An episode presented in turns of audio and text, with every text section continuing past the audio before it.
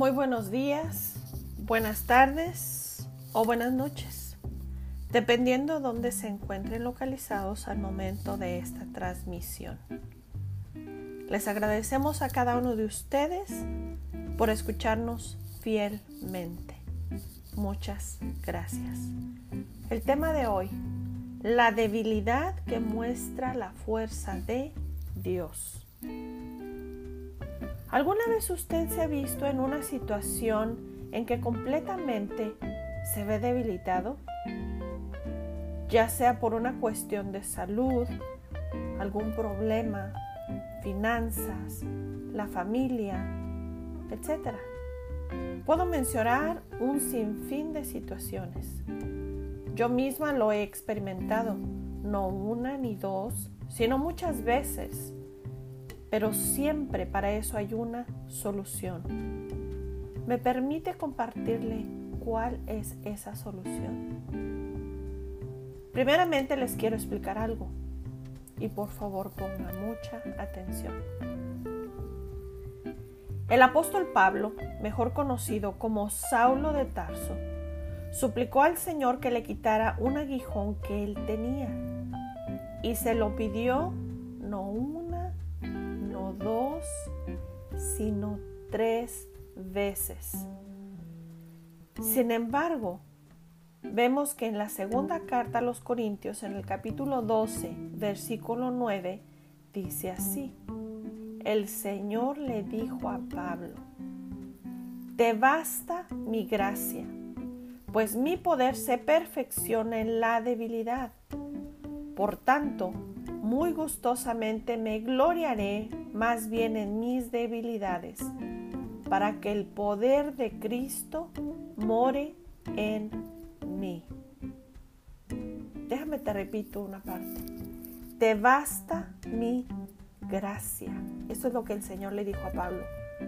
Pues mi poder se perfecciona en la debilidad. La debilidad le da a Dios la oportunidad de mostrar su fuerza, su gloria, su poder. Ahora le voy a hacer una serie de preguntas a usted y contéstelas ahí mismo donde está. ¿Qué tipo de debilidad le ha hecho sufrir? ¿Acaso ha sido salud?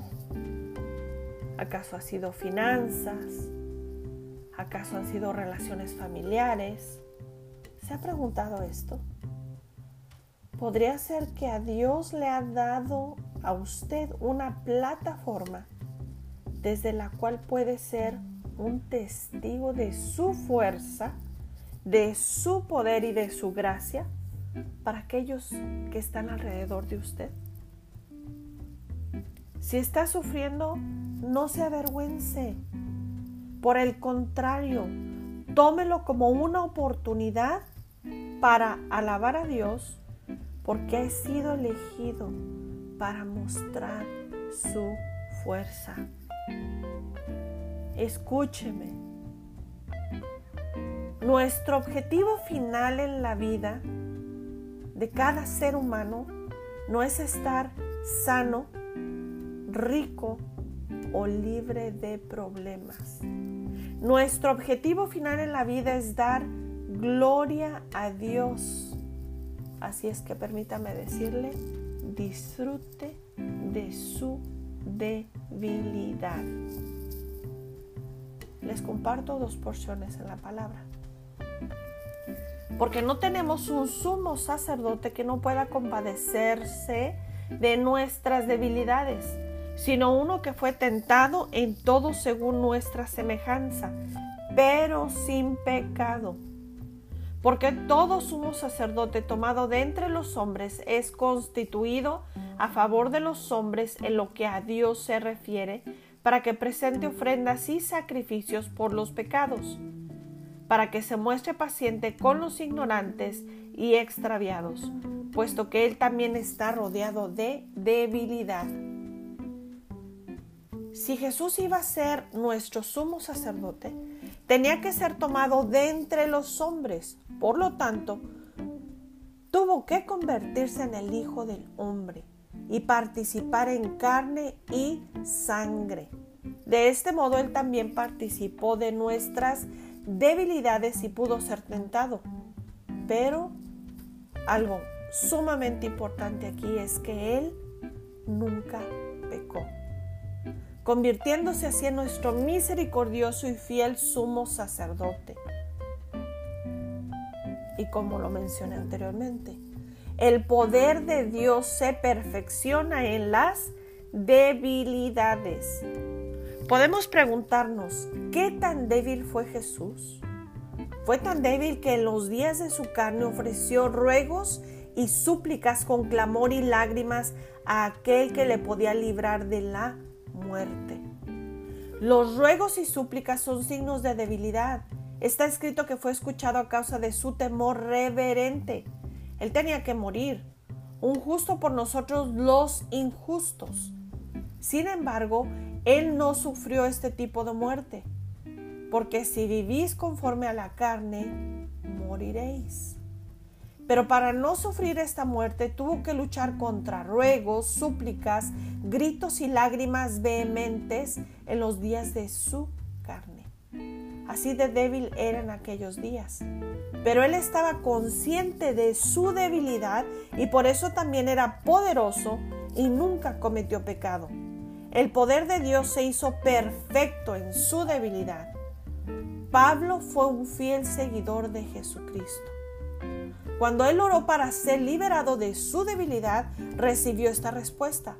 Bástate mi gracia, porque mi poder se perfecciona en la debilidad. Todas las personas de carne y hueso somos débiles, pero no todos somos conscientes de nuestra debilidad, debido a que no tenemos temor de Dios.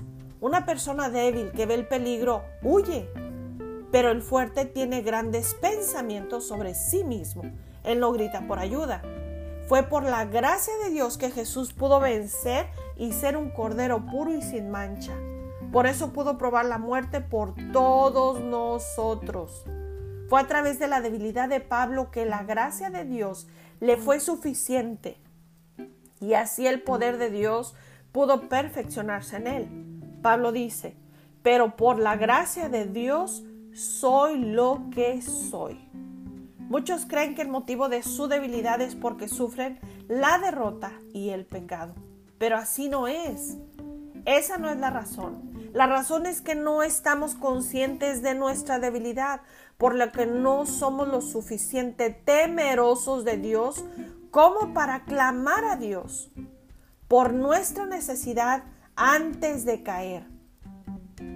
No vamos ante el trono de la gracia para buscar a nuestro fiel y misericordioso sumo sacerdote, aquel que simpatiza con nuestra debilidad y por lo tanto puede darnos la gracia para ayudarnos en el momento oportuno. Somos exhortados a huir de la corrupción que está en este mundo debido a los deseos, huir de las pasiones juveniles, huir del amor al dinero, etc. Pero ¿por qué no huimos? La razón es porque no somos conscientes de nuestra debilidad o porque no somos lo suficiente temerosos de Dios como para que sea vital alejarnos de estas cosas. Por lo tanto, no recibimos la gracia para hacernos fuertes y poder vencer. Permítame hacer esta oración juntamente con usted y si gusta repetirla, hágalo. Padre nuestro que estás en el cielo, santificado sea tu nombre. Poderoso y majestuoso eres tú, Señor. Gracias te doy, Señor, en este día, por la vida, por tu misericordia, por ese poder que es perfeccionado a través de mi debilidad. Hoy, Señor, entrego mi vida a ti. Entrego mi vida, Señor, y acepto a tu Hijo Jesús en mi corazón como mi único y suficiente Salvador para poder yo ser fortalecido a través de tu palabra y poder de, el poder de tu Espíritu Santo. Señor, escribe mi nombre en el libro de la vida y guíame a través de tu palabra y redarguye mi vida a través de tu Espíritu Santo y a través de la palabra que tú me has dejado. En el nombre de Cristo Jesús te lo pido. Amén. Bendiciones.